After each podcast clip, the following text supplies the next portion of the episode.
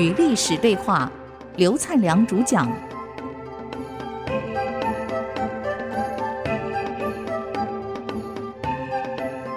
这里是 IC 之音竹科广播 FM 九七点五，您所收听的节目是《与历史对话》，我是刘灿良。我们上个礼拜谈到这个禹文邕的改革，那下一步骤就是人才。他很清楚，没有人才不用谈，所以对人才的选拔，他一定亲自过滤，不管是文还是武，从现有当官的里面去考核、去考察、去记录，有能力的、清廉的，他有点恢复当时汉朝采方正、孝廉、纳贡啊，类似这样的一个情况。第一个，你要有才能的啊，有德行的，有能力的。他一样一样从生活考核中把它推举上来，不管你发展经济、发展军事、发展政治，你没有人才去执行是免谈。像王安石改革为什么失败？他用错人，用了吕惠卿。所以当时这个司马光已经建议过他，他听不下去。司马光大这个王安石三岁，得提的他听不了。其实我们都以为司马光一直反对新政，其实不是。你把宋史整个翻开，北宋历史，司马光原来根本不反对李新政，而且对王安石的很多政策，他非常欣赏。只是在公布执行名单的时候，公布以吕惠卿为首的执行名单，王安石在会议后，这个司马光拉着王安石的手出去了，还把手放在肩膀上，因为两个人关系是蛮好的。他跟他讲啊。你的政策很好，老兄啊，可是你用的人不行啊。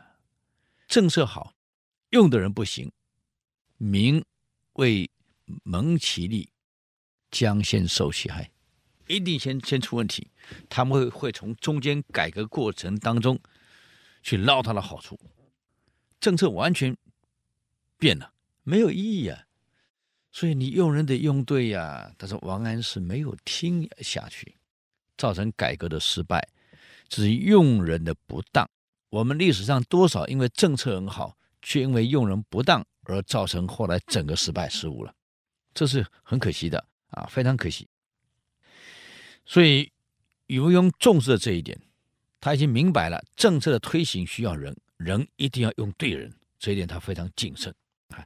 所以他整个改革看得下来啊，他国家发展目标定得很清楚，国家没有发展目标。的改革不晓得往哪走，是乱跑，没有方向。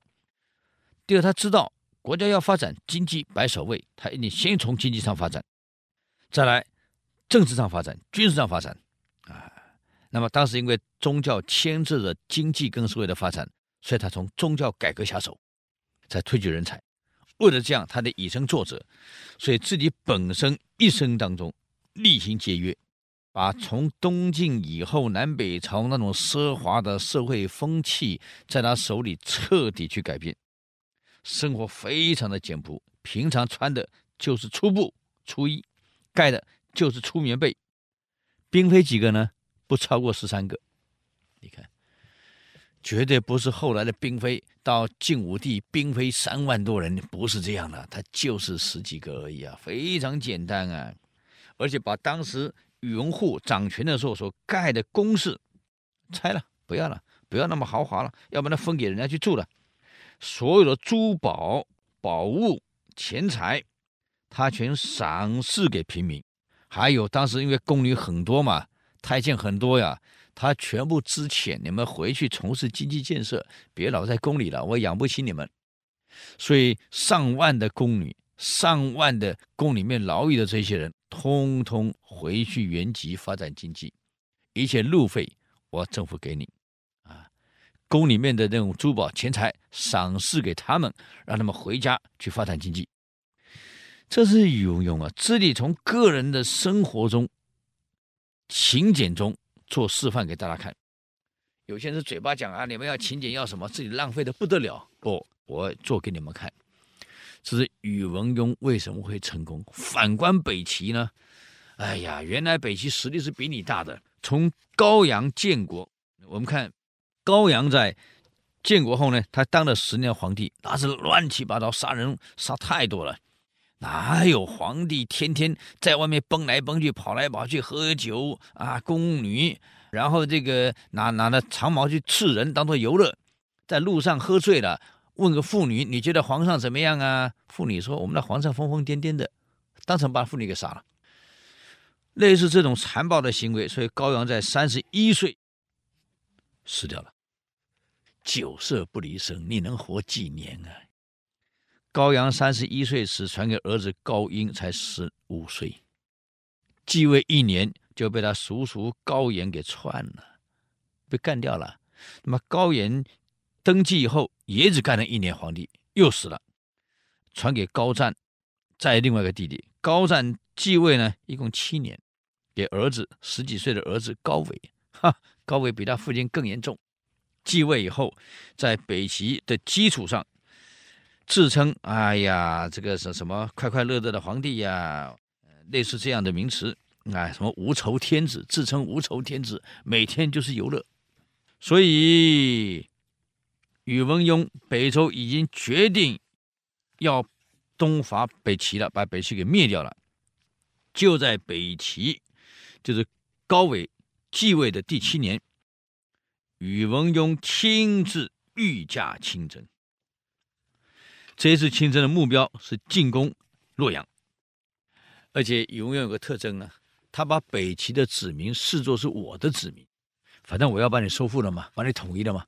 那么当北齐给北周灭了以后，北齐老百姓谁的老百姓？我的呀。